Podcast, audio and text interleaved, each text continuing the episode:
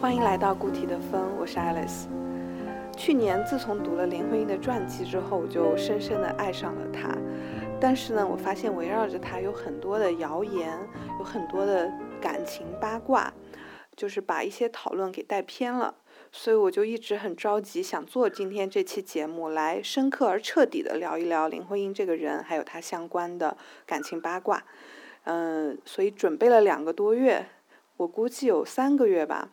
嗯，所以我才做好了这期节目，然后希望我能够用这期节目为客观认识中华才女林徽因做出一点小小的贡献，给某些小人之心夺君子之腹的风言风语画上一个句号。这个 flag 立的还挺大的。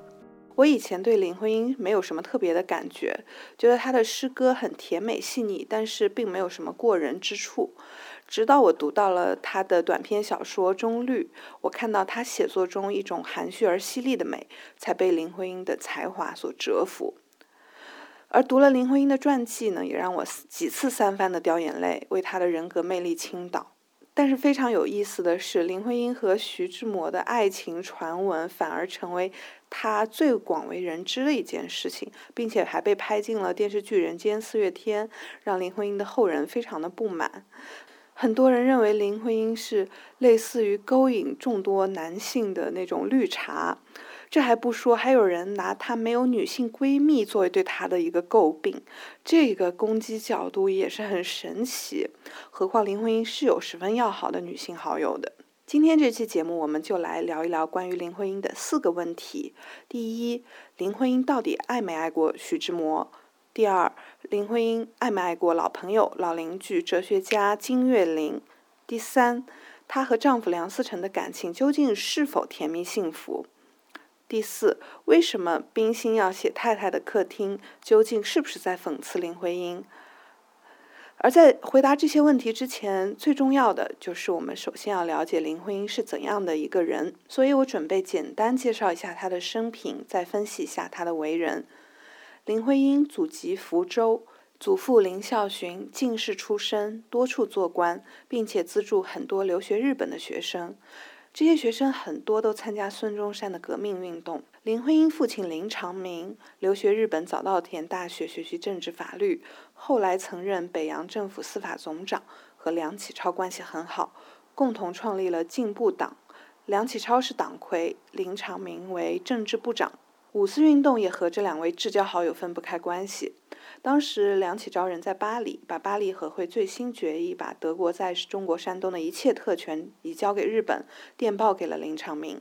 林长民连夜写文章，外交警报，警告国民。五月二日发表在《晨报》，引发了全国性的愤慨以及著名的五四运动。林徽因出生就受到爷爷的喜爱，在很小的时候就跟着姑姑开门读书，后来在北京读女校。一九二零年，十六岁的林徽因随着父亲去英国，在伦敦读中学。二一年秋天回国，这一年半的时间对林徽因是很重要的。她接触到了学建筑的房东，立志学习建筑学。同时，她也认识了徐志摩，受到徐志摩的热烈追求。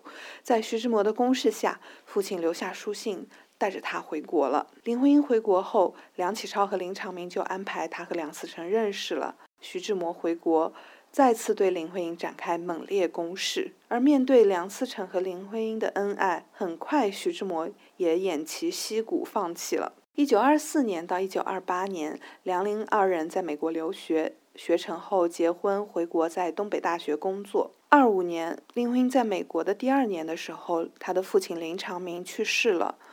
他们回国后的第二年，二九年，梁启超病故，林徽因生下女儿梁再冰。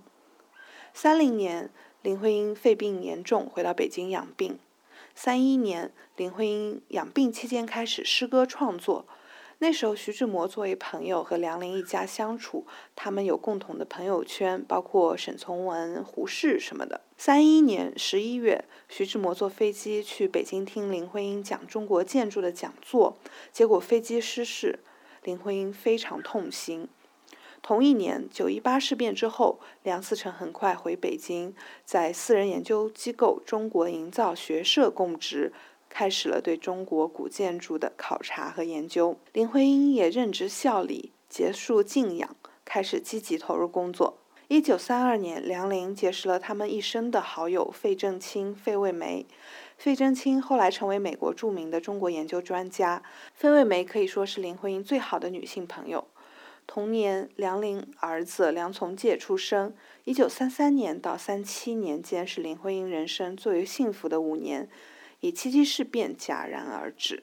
这几年，林徽因参加和举办文化沙龙、诗歌创作，创办文学月刊。古建筑考察、学术写作，日子是欣欣向荣的，一时风头无两。这期间，哲学家金岳霖和林徽因一家是邻居，也是一生的至交好友。抗日战争一九三七年到一九四五年期间，可以算是林徽因最苦的日子。随着营造学社，梁林几度辗转搬家，长沙、昆明。一九四零年又搬到四川李庄。不久，林徽因肺病复发，卧床不起，直到战争结束。这几年，林徽因远离老朋友，营造学社缺乏资金，梁林生活贫困。在此期间，林徽因依然抱病工作，参与中国建筑史的研究和写作。到四五年战争结束，林徽因看了医生，被宣布最多只剩下五年生命了。但是林徽因坚强的生活工作。四七年切除了一侧被肺结核感染严重的肾脏，当时有了一种新药可以被用来治疗肺结核，所以在那段时间，林林徽因的身体有了短暂的恢复。四九年后，林徽因被聘为清华大学建筑系一级教授，开始设计国徽。而身体不断恶化的她，在一九五五年去世了，享年五十一岁。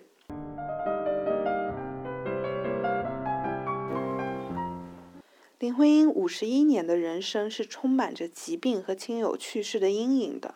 在她童年的时候，父母感情不好，后来父亲娶了二房之后，林徽因的母亲就更加的受冷落，而常年处在不满之中。林徽因则很小的时候就承担了家庭的责任，帮助远在外地的父亲处理家事，代表家庭和父亲通信，照顾弟弟妹妹等等。童年时候的他就经常搬家。十六岁到英国也是孤单的一个人。七岁的时候就面临着一个重大的家庭变故，这就是家族中的堂叔林觉民和林隐明黄花岗起义失败而殉难，祖宅被迫贱卖给冰心的爷爷。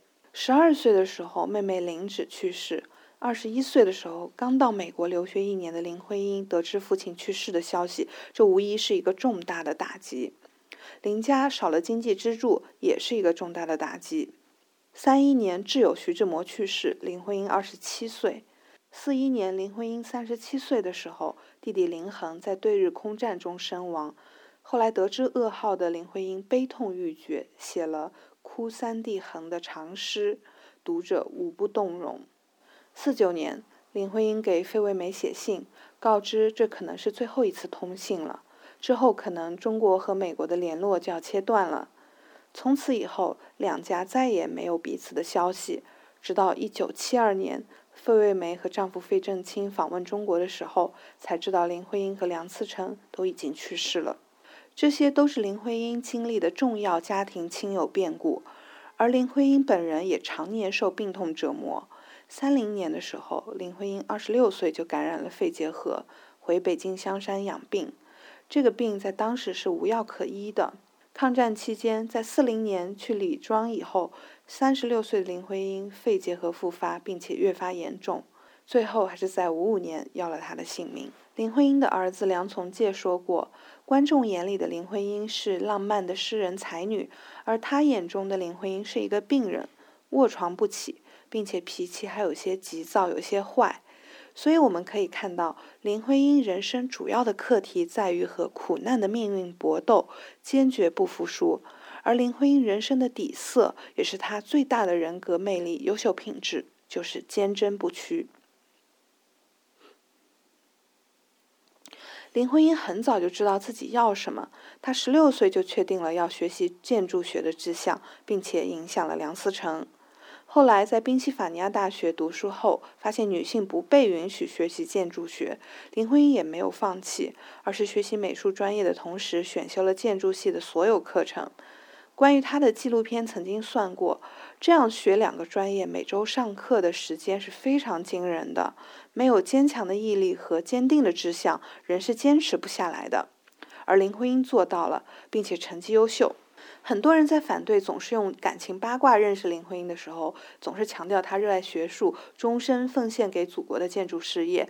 去农村考察中国古建筑的时候，心甘情愿吃了太多的苦。而这一点其实都只是林徽因超人意志的衍生品而已。首先，林徽因是一个非常清楚自己要什么，非常有主见，并且能够坚韧的去对抗困难、积极面对的人。在很早的时候，林徽因的父亲就说。做一个有天分的女儿的父亲不是容易享的福，你得放低你天伦的辈分，先求做到有益的了解。在林徽因晚年肺结核非常严重的时候，所有人谈到林徽因都对她的精神昂扬印象很深，甚至依然是人群中最吸引人瞩目的。她无论身体什么情况，一定是穿戴整齐、坐怀不乱的。她非常喜欢交友聚会谈天。他说，他有时候接待客人的时候会很累，需要坐在椅子上暗自调理气息，别人都看不出来，因为他怕别人看到自己难受，就更加不来拜访他和他聊天了。四七年切除肾手术之前，林徽因拍了一张遗照，照片里的她非常的瘦，但是目光炯炯有神，非常犀利，这些都是昂扬的意志力的体现。最能说明问题的是，在抗战期间，林徽因在四川李庄病得不行了。当时他们的好友费正清、费慰梅要给他们介绍去美国的工作，他们完全可以去美国享受更好的医疗条件和经济条件，好好养病。但是林徽因拒绝了，她坚定的要与祖国共存亡，全然不顾自己的身体状况，也要在自己热爱的土地上，为他所热爱的中国建筑事业工作。林徽因梁思成在信中说。我们的祖国正在灾难中，我们不能离开它。假如我们必须死在刺刀或炸弹下，我们要死在祖国的土地上。他们并不是反正没有选择，好听的话谁都可以说。相反，他们是在有选择的情况下，而且这个选择是非常正当的，因为林徽因的身体问题。他们还是在私人信件里对朋友这么说。在长沙的时候，林徽因家里被炸弹击中，一家人险些丧命。他们去朋友张奚若家借宿，林徽因就说：“为这可爱的老国家带着血活着，或流着血或不流血的死去，都觉得荣耀。”还有一个著名的故事是在李庄，梁从诫问母亲：“日本人如果打过来怎么办？”林徽因坚定地说：“中国读书人总还有一条后路嘛，我们家门口不就是扬子江吗？”李建吾后来写道：“抗战时候，很多人都没有林徽因的消息，不知道她怎么样。直到有一天，有人在镇上看到林徽因亲自去打酱油还是打醋，就感到很新奇。因为曾经在北京太太的客厅里面有仆人的大家闺秀，如今也开始亲自做这些琐碎的基本的家务事了。”但是林徽因其实是心甘情愿的。她女儿梁再冰也说，面对从未经历过的困难生活，林徽因是很乐意去接受、去磨练、去拼搏的。梁再冰回忆了他们在抗战期间生活艰苦，可是只要有空间，林徽因都会尽量把家里布置得漂亮。这也是一种昂扬的生活态度。虽然生病，林徽因一直光芒万丈，并且不掩盖自己的光芒。与他的意志坚定一致的是，他的脾气也很坚定，雷厉风行，有时候会显得很急躁。就像很多人回忆的，林徽因喜欢在聚会上和人讨论问题，甚至争论，而且他总是赢，也一定要赢。他的性格坚毅火辣，也是有一些比较出名的故事。比如说，建国以后有一次，北京市长吴晗说林徽因，他全家都是资产阶级出身，守旧思想严重。然后林徽因就去天安门下堵住了他，指着他的鼻子大骂：“我林氏一家满门忠烈，你算什么东西？”这让吴晗很难堪。林徽因是很重视家族的，她曾说自己的教育是旧的，她一生所求唯有对得起人，对得起父母，丈夫、孩子还有家族。在三十年代，林徽因给费慰梅的信里也常常抱怨操持家庭占用了太多的时间，让她没有办法专心工作。林家那时候住了很多亲戚朋友，亲友往来很多，所以作为林家的长姐，也算是作为梁家的大儿媳妇。林徽因是被琐事困扰，脾气也不是很好。所以他小姑子评价说林徽因刀子嘴豆腐心，热心肠。他这还是能够理解林徽因的。林徽因从来没有说过自己是女权主义者，而从性别的角度来看，林徽因也是为家庭、为家族而忙碌。而且她的学术工作很多也是把自己放在辅佐梁思成的位置，并不很在意自己是否署名或者独立发表什么内容。所以现在很多人用林徽因学术追求反驳关于她的情感传言，这是对的，但是这不是她的全部。林徽因说自己所求的就是对得起人，这是她做人的根本，而做出学术贡献是其中的一部分。林徽因对自己的家族是很骄傲的，林徽因是中国真正的名门之后。她说她满门忠烈，这个是不夸张的。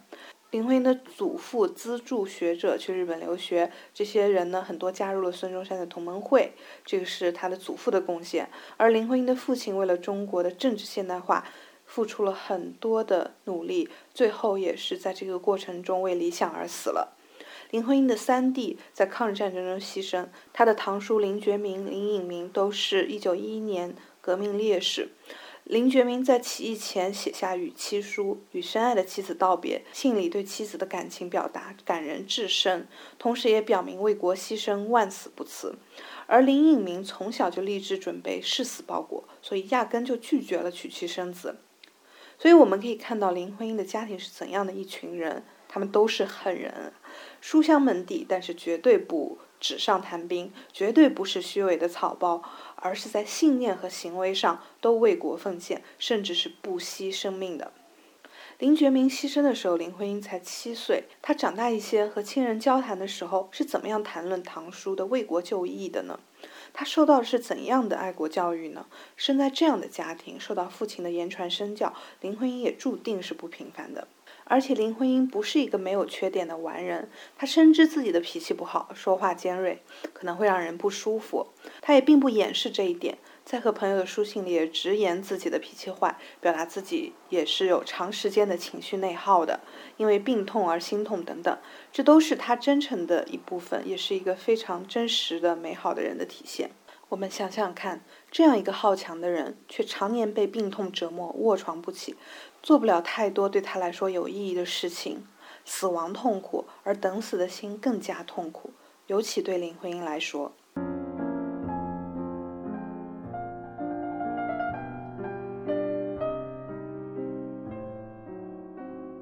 我学过一点西方古典占星，然后对占星蛮有兴趣的，还挺喜欢看名人的星盘。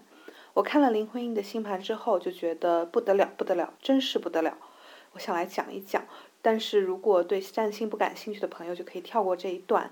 但我还是建议收听一下，因为和整个对林徽因的分析是结合在一起的。就是说我以上通过各种资料形成的对林徽因性格的印象，在星盘里面是有印证的。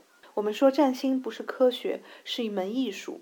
对一个人出生的时候太阳系行星位置的解读，是对一个人一生的一个隐喻。林徽因群星双子，在双子座，太阳、火星、冥王星重合，也就是说，从他出生的时刻和地点来看，太阳、火星、冥王星在同一个位置，这是一个非常重要的星象。而在火星边上，金星也落在双子座，和火星合相，也就是说，林徽因太阳和冥王和火星双子。金星和火星双子，太阳合相冥王星，往往意味着一个有野心的家族，父亲可能从事的事情是有一些秘密性的。我们知道，早在一九一一年之前，孙中山同盟会要做的事情，包括林家所支持要做的事情，那就是革清朝的命啊。林徽因的父亲去日本学习宪政，回来就派上了用场，起草了《中华民国临时约法》。用自己的文章直接引发了五四运动，而后来也是失望于军阀混战，林长民去辅佐郭松龄在东北倒戈反对张作霖，结果被流弹击中去世。这些都是一个充满力量而又反抗精神的父亲，正显示了太阳和冥王星的力量。太阳和冥王星也给林徽因坚定甚至誓死不屈的主观意志。林徽因很早就确定了自己的学术方向，知道自己肩负家族的重任，要对得起人。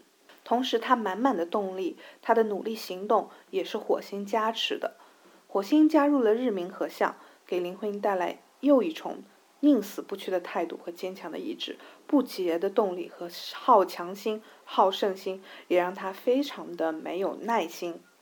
而他的三星合相于双子，双子也是一个非常没有耐心的星座，而且它是一个关于沟通交流的水星守护的星座。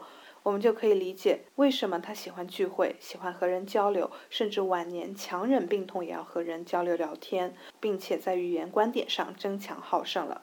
我自己也是火星双子，所以我才会来做这个播客，因为我也喜欢说话，喜欢和人交流，而且对各种和学习有关的事情都非常有兴趣。人们夸林徽因对各种领域都感兴趣，都说的头头是道，但是性格急躁，这就是说火星双子的特点。但是林徽因话多，总是聚会中焦点人物，却并不令人讨厌，也是来自于他火星合相金星，关于爱与美的金星给了火星很多的美感，所以林徽因的表达是人们所喜爱的。她也是一个爱美的人，总尽可能的把自己收拾得干净漂亮。火星给追求美以良好的动力。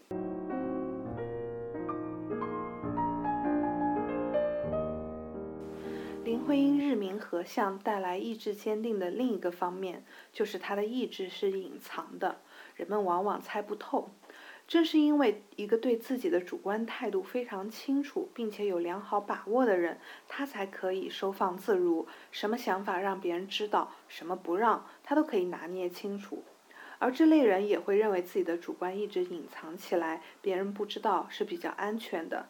这一点和太阳天蝎座是有些像的。深刻给我这个感觉的是，我看了一篇文章，陈宇写的，他在金岳霖晚年拜访他，和他聊了聊林徽因。这篇文章里面，作者说没好意思问金岳霖是否一辈子都爱林徽因，只说递给金岳霖一张林徽因年轻时候的照片。金岳霖沉默地看着，喉头颤动，像是要哭。读到这里，我也跟着想掉眼泪。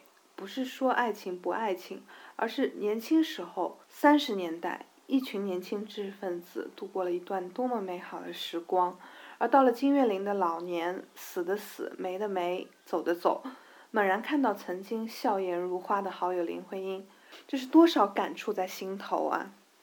然后谈论林徽因的时候，金岳霖首先谈到的一句话引起了我的注意，他说：“林徽因啊，这个人很特别。”我常常不知道他在想什么，好多次他在急，好像作诗他没做出来。有句诗叫什么？哦，好像叫黄水塘的白鸭，大概后来诗没做成。这句话说明，首先金岳霖不知道他在想什么，正是主观意志隐藏的表现，太阳合相冥王星的表现。林徽因虽然太阳双子话多得很，但是她依然收放自如，并不因为话多而过多的暴露了自己。一辈子的老朋友金岳霖都坦言自己不知道林徽因在想什么，还作为一个主要的评论去强调，何况他人呢？第二点是老金说不知道他在急什么，这个就特别有意思。火星双子让林徽因着急，但是冥王星又隐藏了着急的内容。所以老金不知道他在着急什么。一个火星冥王有相位的人，会把自己的动力、攻击性隐藏起来，偷偷去行动去赢，这也很有意思。也正是因为林徽因的意志是隐藏的，他人猜不透他，不了解他，所以关于他的流言蜚语才那么的多。甚至到今天，人们对林徽因还有截然相反的看法。关于林徽因有很多误读和谣言，这也是日明相位的代价。而我特别喜欢林徽因，还有一个重要原因，就是她虽然意志是隐藏的，可是她也无比的真诚。我觉得了解林徽因作为一个女性，真的要读一读她写的《中绿》这个短篇小说，里面对真正的美人儿中绿的描写，就是林徽因认可的自己作为一个女性的样子。美丽高贵而神秘，洒脱率性，对爱真挚热烈，浪漫唯美，但是绝对不扭捏作态，是非常直爽大气的。中绿里面用了很多侧面描写来写中绿，其实也体现了林徽因隐藏意志的神秘感，一种间接的含蓄态度。但同时，这种美是很尖锐的。而在前面大段的间接描写铺垫之后，作品里的我终于和钟律认识了，两个人一见如故，而钟律也非常真诚地和我交流，表达自己的希望和热爱。林徽因也是这样一个人，她的美是一点都不矫揉造作的。在常年的病痛折磨下，林徽因早就想清楚了生死的问题。她不是没有折磨，但是也让她更为的通透和坚定。因为病痛和年龄，林徽因也失去了年轻时候充满胶原蛋白的美貌。但是她也很直面自己的衰老。我非常喜欢她写自己法令纹的部分，她是这么写的：脸上所刻那几道，并不是彼此惊讶，所以还只是笑笑好。口角边常添几道酸甜的纹路，可以帮助彼此咀嚼生活。还有一段，此时我拭下额汗，差不多可以意识到自己口边的纹路。我尊重着那酸甜的笑，因为我明白起来它是力量。所以第一次看到有人这么充满力量和美感的去去写法令纹这种东西。再回到老金评价林徽因的这段，就可以看出老金是林徽因的一个旁观者，他不是林徽因生活的参与者，就更不用说林徽因出轨金岳霖这种这种事情。我之后会详细再讲，我们先来讲一讲前面的徐志摩的传说。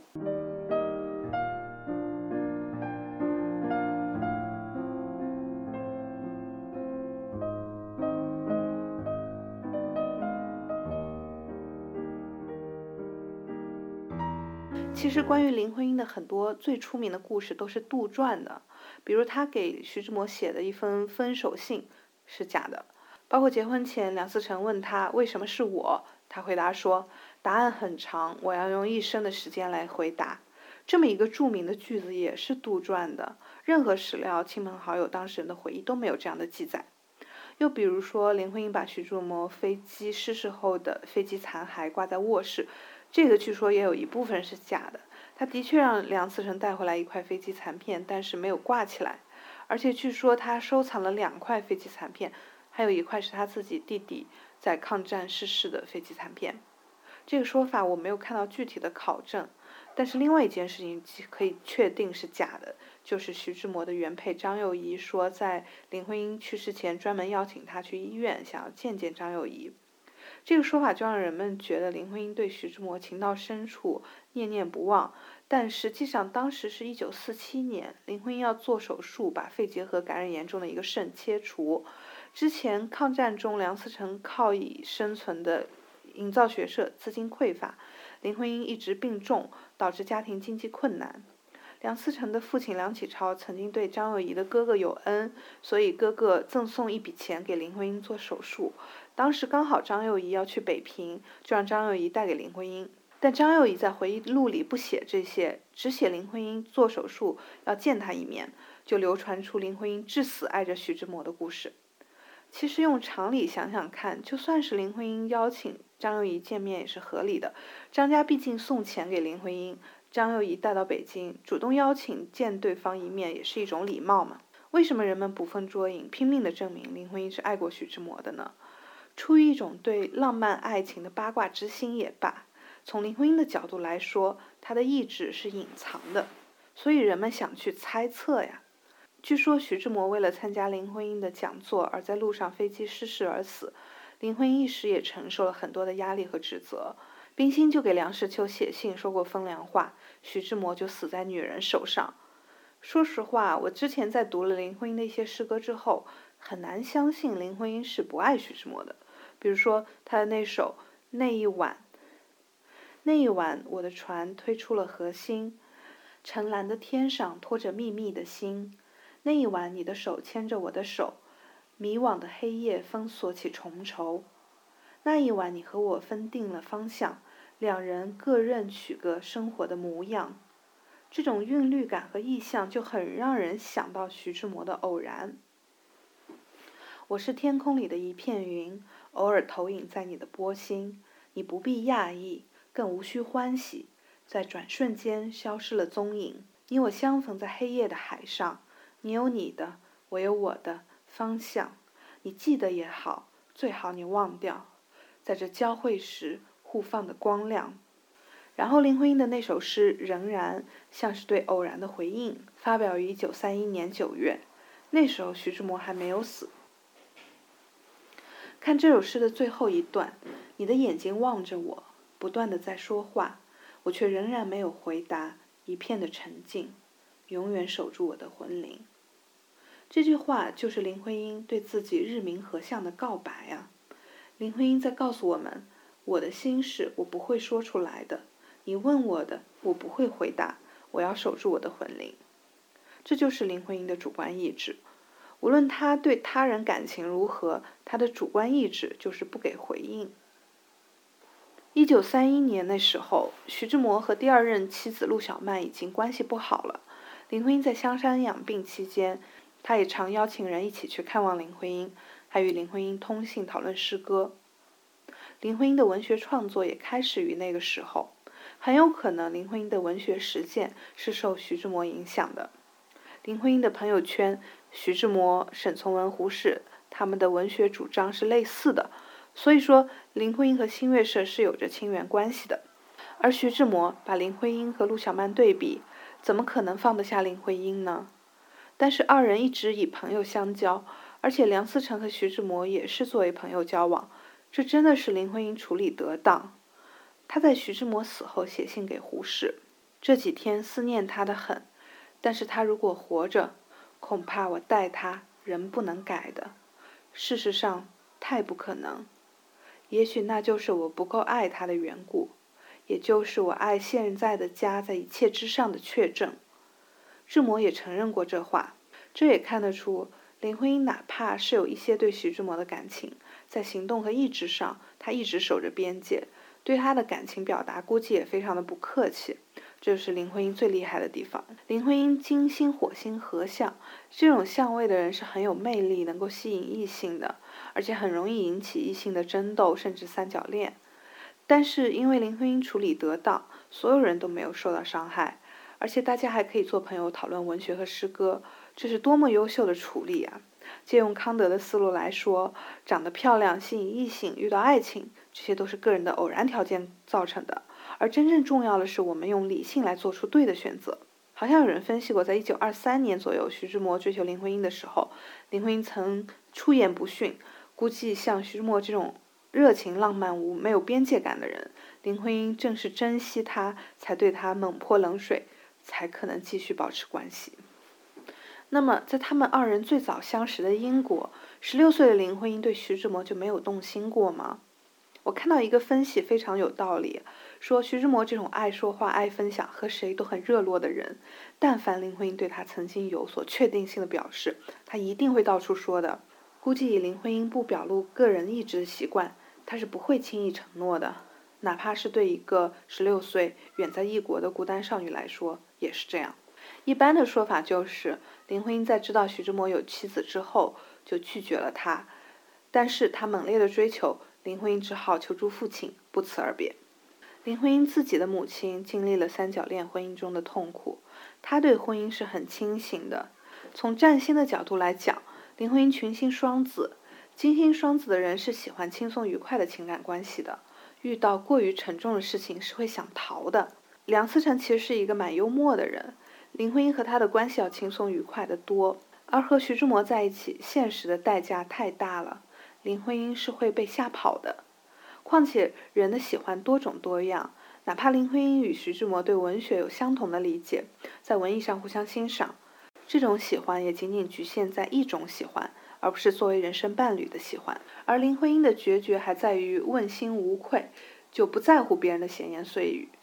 她可以大方的和徐志摩交往做朋友，在徐志摩死后，她也自然流露她的悲哀和哀悼。这种光明正大、坚定的态度。是和林徽因说家门口不就是扬子江吗？中国的知识分子不都还有一条路吗？是一致的，也是我最欣赏他的地方。有人因为林徽因太过耀眼，吸引了很多男性的喜爱，而骂她不检点，或者是绿茶吊着别人。我觉得那是他们没有看到林徽因的边界感是非常强的，她具有清晰的决断态度，而不是边界不清的暧昧。边界不清晰的有哪些人呢？比如说沈从文，他在婚前执着追求张兆和，终于把女神娶回家不久，就没扛住诱惑，出轨了另一个姑娘。有一个故事，就是沈从文婚后出轨，非常烦恼，曾经找林徽因倾诉，寻求建议。林徽因就认为夫妻之间最重要的是坦诚。后来沈从文就向妻子坦白自己出轨的事情了，然后从此婚姻就出现裂痕，一辈子都没有修复。从这件事情可以看到，林徽因对徐志摩的态度，对梁思成一定是有交代的，所以二人才可以一起和他做朋友。梁思成对林徽因是信任的，这也是夫妻二人感情好的表现。而且沈从文一心想把妹妹培养成林徽因这样的人物，他对林徽因是很敬重的。徐志摩私下里详细和沈从文讲过自己的故事，本来还想把自己的传记交给沈从文写，所以他们之间的事情沈从文是知道的。如果林徽因有一丝背地里的不良作为，沈从文也不会那样信任和敬重林徽因。其实，关于徐志摩和林徽因之间，我觉得最有趣的地方在于徐志摩和梁启超的故事。梁启超早就相中了林徽因，想让她做自己的儿媳妇，并且林徽因回国之后，两家很快安排梁思成和林徽因认识，两个人也很快相爱。结果徐志摩回国以后大吃一惊。自己好不容易离婚了，准备好好追求林徽因，却发现自己心上人和自己老师的儿子谈恋爱了。徐志摩是拜了梁启超为老师的，而梁启超也很爱徐志摩的才华。徐志摩回国后非要追求林徽因，梁启超听说他还在和张幼仪通信很多，写信给徐志摩讨论他的婚姻问题，劝他好好处理。人生哪有什么都如意的？结果徐志摩慷慨陈词，就有了这么一段著名的陈述。我之甘冒视之不为，竭全力以斗者，非特求免凶残之苦痛，实求良心之安顿，求人格之确立，求灵魂之救度耳。我将于茫茫人海中访我唯一的灵魂伴侣，得之我幸，不得我命，如此而已。结果很快，徐志摩去图书馆找林徽因，看到梁思成在门口留的纸条：“Lovers want to be left alone。”他很快就偃旗息鼓了。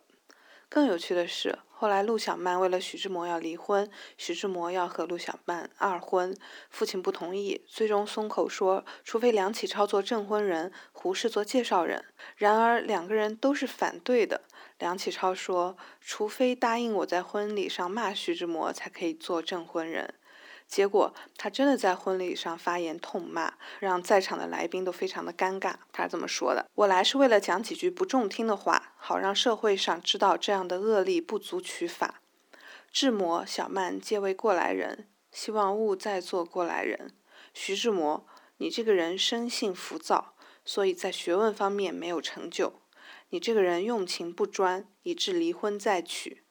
陆小曼。”你要认真做人，你要尽妇道之职，你今后不可以妨害徐志摩事业。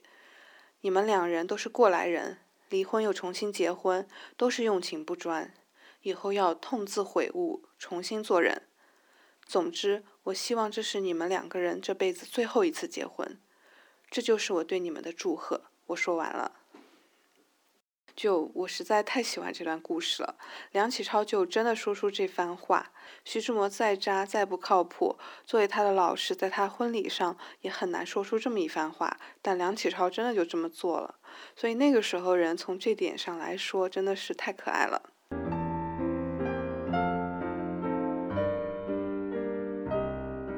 话说回来，到林徽因星盘上，林徽因金火合相，是容易陷入多角恋关系的。他们的爱情是炙热的，一定不是平凡美好的过日常小日子，一定是有一定的戏剧化的。金火合相的人一般都很有魅力，尤其能够吸引异性，这个是不能否认的。他们会散发一种天然的魅力，所以人们所说太太的客厅，林徽因身边围绕了一众男性追随者，很多男性对林徽因赞不绝口，这个是合理的。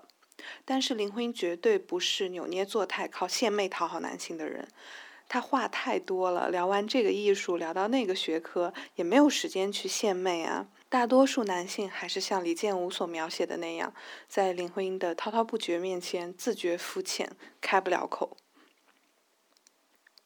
举一个例子来说，建国后，林徽因负责人民英雄纪念碑的浮雕图案设计，当时的学生关兆业受林徽因指导绘制浮雕图案。有一次，关兆业按照林徽因给的图样画，画的时候线条有些软。林徽因看了说：“你这是乾隆 taste，就是乾隆趣味，这种东西不能代表我们的英雄。”他马上就提到乾隆的其他问题，乾隆书法也有这样一个味道，然后又讲到艺术的规律，又说你可以在盛唐时期的风格里面找灵感。所以说，从画草图的笔触，林徽因就可以发散思维到众多的地方。他的思维敏捷，知识渊博，可见一斑。清华大学建筑系第一届学生张德佩这样回忆林徽因：“我一看一亮，他给人的感觉，你看到就知道，他也不施粉，也不抹胭脂，可是他一穿起衣服来，一站起来，你就感觉到这个人很高雅，很高贵，非常有魅力。”不施粉黛，林徽因的美是骨子里散发出来的，所以老邻居金岳霖喜欢林徽因，这丝毫不需要隐藏。说到林徽因有没有爱过金岳霖，我们也要从金岳霖的人格、脾气、性格讲起。老金这个哲学家也被认为生性古怪，或者说特立独行。他很早就确定了不婚主义，还和美国女友同居了很久一段时间，还生了一个女儿。他一生不结婚，并不是为了林徽因，而是个人取向。白贤的文章里这么写：在历史中，真实的金岳霖不仅没有那么痴情，而且还是同代人公认的放浪形骸的人物。用梁思成的话来说，“very bohemian indeed”，就非常波西米亚。所以，这样一个人，我觉得他不介意公开表达对林徽因的喜欢之情，尤其是两家交往如此之深。你可以说林徽因和老金互相欣赏，但是这种喜欢一定是非常高级的、精神上的，建立在对对方人格的欣赏之上的，格局是很大的，一定不是一种传统的小情小爱。因为老金做了梁家多年邻居，但凡他们之间有点私情，梁思成也不会看不出来。梁从诫叫金岳霖“金爸”，后来和老年金岳霖一起生活。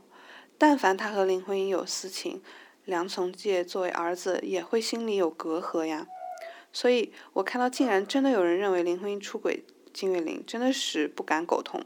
对老金和林徽因八卦最多的。就是来自于梁思成的续弦《灵珠》，他在《梁思成、林徽因与我》中写了这么一段：一九三一年，梁思成从保底调查回来，林徽因见到他，哭丧着脸说：“他苦恼极了，因为他同时爱上了两个人，不知道怎么办才好。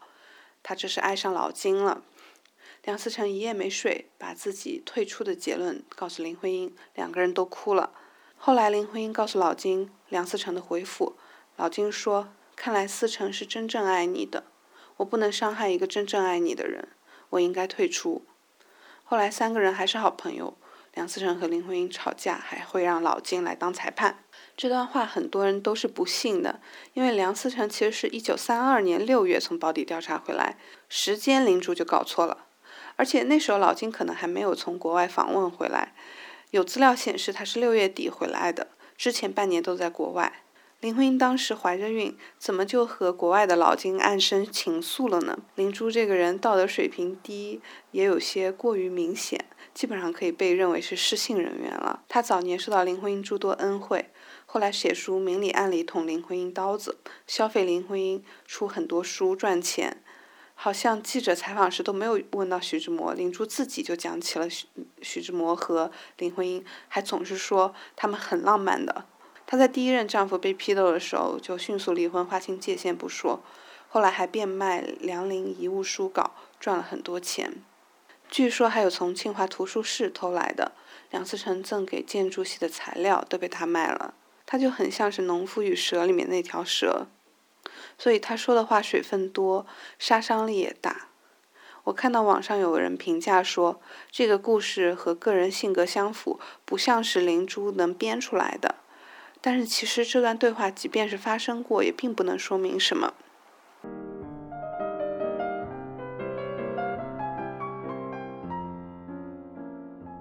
那时候林徽因怀着孕梁思成又不在家嗯也是有可能夫妻感情出点问题的。老金的回复都说了梁思成是真正爱你的所以最多最多就是林徽因对梁思成有所怨言然后通过引入竞争和梁思成撒撒娇林徽因的意思就是，你看看人家老金对我多好，你呢？但凡林徽因和老金之间有什么私情，三个人都不可能仿佛没有发生过什么，然后还做好朋友的。人心是很敏感的，梁思成不可能不感到不舒服。而大气放浪形骸的老金也不在乎林徽因把他牵扯到他们夫妻二人的感情里面去，所以说他们两家关系好。再看林徽因的金火合相的星盘，就像之前说的，典型的爱情里面是要有一些 drama 的。其实假设这段话真的发生过，梁思成也不应该告诉后期林珠啊，因为这就是两个人的私房话，都是非常细腻的情感，闹小别扭来制造一点感情波动。对于金火合来说，吵架就是蜜里调油，越吵感情越好的。林徽因确实经常和梁思成吵架，但是感情确实也是真的好。而灵珠这段话暴露了什么呢？那个时候娶了灵珠，梁思成众叛亲离，很多人都和他不再来往，包括他的孩子，所以他心里可能也是会有愧的。但是他想要说服自己。林珠也想要说服他，就是林徽因在婚姻中也有过二心，所以这么去想的话，梁思成可能心里会觉得好受一些。林珠呢，可能就很乐意讲讲林徽因的坏话，提提徐志摩的往事，分析分析林徽因的绿茶行径，给梁思成吹吹吹枕边风。梁思成是在林徽因死后七年娶了林珠的，这七年对他来说可能并不好过。从他在林徽因死后的表现来看。他像是一个失去了主心骨的、少了信念和支柱的人。我们说林徽因太阳和像冥王星，林徽因虽然常年病着，但却不是梁思成的负担，反而是梁思成的精神支柱。因为林徽因的意念太强大了，反而是他鼓励了全家人面对困难坚持下去。他是整个家的精神支柱，是鼓舞的力量。人们看到林徽因，看到的就是力量，就是坚强。别说他人，我看到林徽因也感受到很多很多的力量。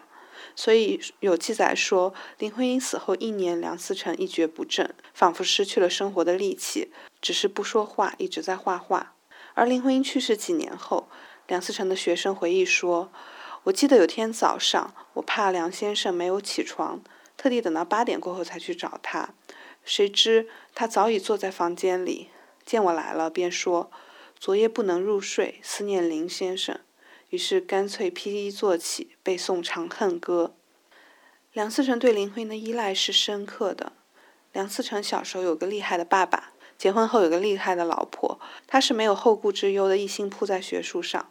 林徽因走后，又面临那个复杂的时代，他的确可能应付不来。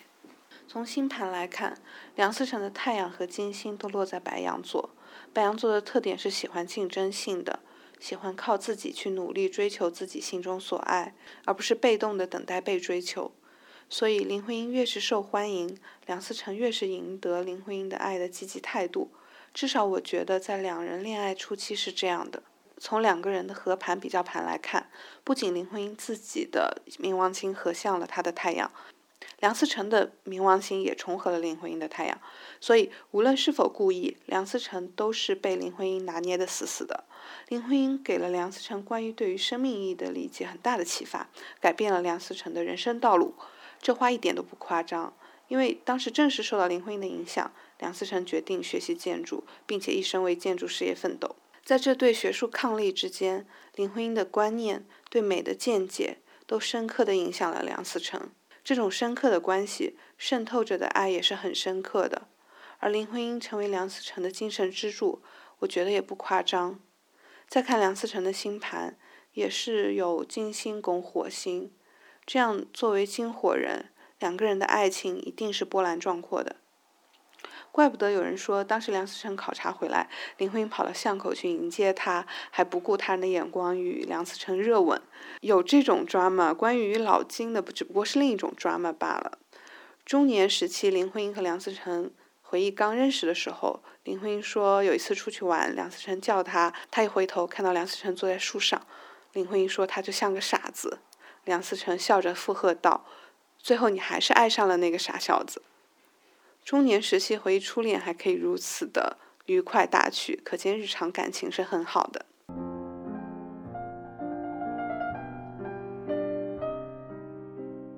早在一九二四年泰戈尔访华时候。报纸上会报道林徽因的情况，就称呼她为林长民的女公子。我觉得这个称呼，包括后来的林先生，都非常符合她的气质。从她的学术追求来看，我觉得林徽因是不纠结性别问题的。但是即便如此，她自己也是意识到自己女性朋友不多的。在她给费慰梅的信里，林徽因就表达过自己有了一个女性好友的开心的心情。她说：“没想到自己也有了一个女性好友。”给他带来很多美好欣喜。那些抨击林徽因没有女性闺蜜的人也是绝了，真的是欲加之罪，何患无辞，公然无视费慰梅也是一个女性啊？难道说是采用了外国女人不是女人这个白马非马的逻辑吗？而这个好友也并非一般泛泛之交。他在抗战中想各种办法帮助林徽因和梁梁思成，后来还帮他们出版英文书籍，还为林徽因和梁思成写了传记。而且费正清和其他男性一样，对林徽因也是赞不绝口。但是费慰梅却不在意，两家还是极好的关系。这是为什么呢？这正说明很多人对林徽因的喜欢是见得了光的那种喜欢，完全是美好和光明正大的。费慰梅作为林徽因的知己，是不会有任何不满的心思的。然后，费慰梅和林徽因之间也会像闺蜜一样吐槽别人的。比如，林徽因就给费慰梅写信吐槽冰心，她是这么写的：“I say heart，指冰心，却将飞往重庆去做官，再没有比这更无聊、更无用的事了。他全家将乘飞机，家当将由一辆靠拉关系弄来的注册卡车全部运走，而时下。”成百有真正重要职务的人，却因为汽油受限而不得履行。他对我们国家一定太有价值了。这时候就要谈到冰心和林徽因之间的矛盾了。冰心的《我们太太的客厅》发表在一九三三年《大公报》文艺副刊九月二十七日第二期至第十期。这个故事写了虚荣的太太享受各种类型的男性追捧的社交生活，冷落了自己的丈夫。和诗人保持着暧昧不清的关系。金岳霖评价说，这篇小说评价的好像是三十年代的中国少奶奶们似乎有一种不知亡国恨的毛病。那时候林徽因在北京就是客厅文化派对最核心的女性人物，风头正足。再加上诗人徐志摩的关系，大家都觉得这篇作品写的就是林徽因。后来李建吾回忆道，林徽因自己把它当笑话说，是自己给冰心送了一坛从山西带回来老陈醋。所以这里面就可以看出林徽因的直率大气和聪明厉害。而冰心在晚年的时候，在谈自己作品的时候，自己特地提出来说，大家都以为《太太客厅》写的是林徽因，但其实他写的是陆小曼。但是从各种描写分析来看，大家都看得出，确实写的是林徽因。为什么晚年改口是陆小曼呢？我觉得其实原因很简单，就是因为一九三三年的时候，林徽因还是一个面颊饱满、面容娇美、爱美爱笑、正值最好的时光、过着富足生活的太太。而正如前面所说，林徽因的意志是隐藏的，他人猜不透她，风言风语都是恶意的理解她。可能当时冰心就把林徽因理解成陆小曼那种骄奢淫逸生活态度的人，而看不上林徽因。同时，冰心非常不认同暧昧关系，可能认为林徽因和徐志摩搞暧昧，一直吊着徐志摩的胃口。但是后来发生的一切，冰心看到了，我们都看到了林徽因的坚强和优秀品质。抗日战争期间，冰心是怎么做的？冰心巴结宋美龄去重庆做官，后来还去日本写了赞颂宋美龄的文章。冰心逃难的时候，那时候战事紧急，很多人都找不到车。冰心还把自己的床垫都拉着，而林徽因放着去美国过优渥的生活的机会不要，同祖国一起受苦受难，从未谄媚政权，还是他人实在看不过去，帮他辗转，终于找到了一点接济。林徽因后来通过自己的行动证明了自己是一个值得尊敬的人，恐怕冰心也后悔自己看走了眼，出于小人之心夺君子之腹，写了《太太客厅》。所以后面特地说，其实写的是陆小曼。可能这篇文章就是感慨于徐志摩在女人之间周旋而写出来的讽刺故事。另外一位和林徽因关系不好的钱钟书，抗战一直待在汪伪政权控制的上海，这也没办法和林徽因吃的苦和坚强不屈的气节相提并论了。另一件值得说的事情是，冰心的这篇小说就是沈从文做编辑发表的。沈从文是林徽因、徐志摩的好朋友。一九三三年九月，刚刚设立了《大公报》文艺副刊，由杨振声、沈从文主编。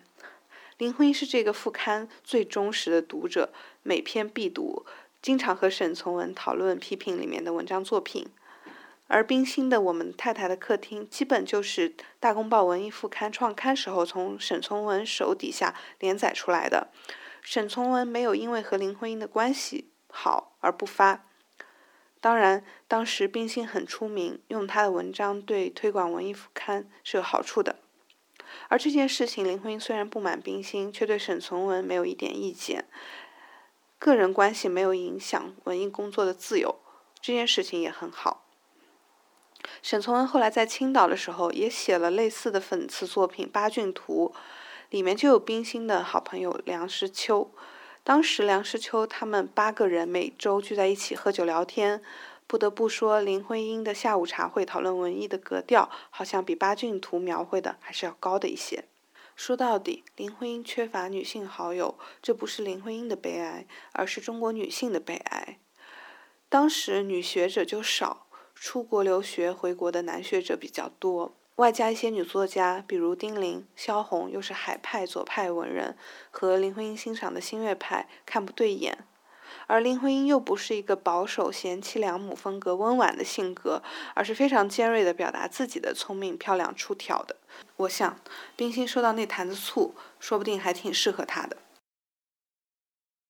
林徽因最为人所称道的地方，就是她的浪漫和她理性，在她的坚定意志下并存。民国那时候，尤其是五四运动之后，年轻人对新文艺的追求，对新文化的追求，让人们开始抗拒传统包办婚姻，追求基于浪漫爱情的婚姻。鲁迅啊，包括最著名的追求过林徽因的徐志摩，很多例子。但是那个时候，浪漫主义过剩，很容易刹不住车。陷入爱情的时候，情比金坚，结果回头一个没收住，就爱上他人出轨了。这些例子有很多，就很有意思。很多关于林徽因不好的传闻都是林洙制造出来的。比如，他就说梁启超的夫人不喜欢林徽因，他说梁夫人认为林徽因的绯闻多，作为一个女性不够检点。当时梁思成出了车祸，在医院住院，林徽因去悉心照料梁思成，梁夫人都说林徽因不检点。这种典型的林洙自己的凉薄且恶意的思维方式，就是那种。农夫与蛇的蛇的思维方式灌注在梁夫人头上，这个真的很明显是林洙的手笔。事实上，梁启超很多家书可以看到，梁启超是非常喜欢林徽因的，非常自豪的给儿子介绍一个好媳妇。而梁启超和夫人一起和林徽因一起吃饭，梁启超还说他们俨然姑息相依，多次写信谈到林徽因都赞赏有加，笔触愉快。根本就不是林珠说的那回。总之，林徽因不是一个完美的人，即使从占星上说，她也没有走出自己星盘中带给她的缺陷，比如脾气急躁、容易发火、说话太多、比较自我、牙尖嘴利、容易让他人不舒服。林徽因自己是知道这些问题的，非常坦诚地承认和对待，而这些呢，也是瑕不掩瑜。更重要的是，林徽因的独特性，命运坎坷，性格刚毅。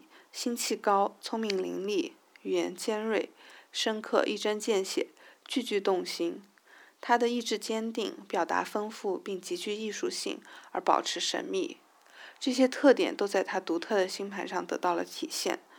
作为一个群星双子，林徽因呈现了双子的一种高阶状态。我会觉得很庆幸能和林徽因同属一个文化族群，让我每每在困境的时候都想起她，受到了很大的鼓舞。今天的这期节目就到这里，分析了这么多林徽因相关的传言和误会，让我觉得非常的痛快。这期节目前后准备了两个多月，如果你也喜欢，请给我留言点赞。感谢你听到这里，我们下期再见。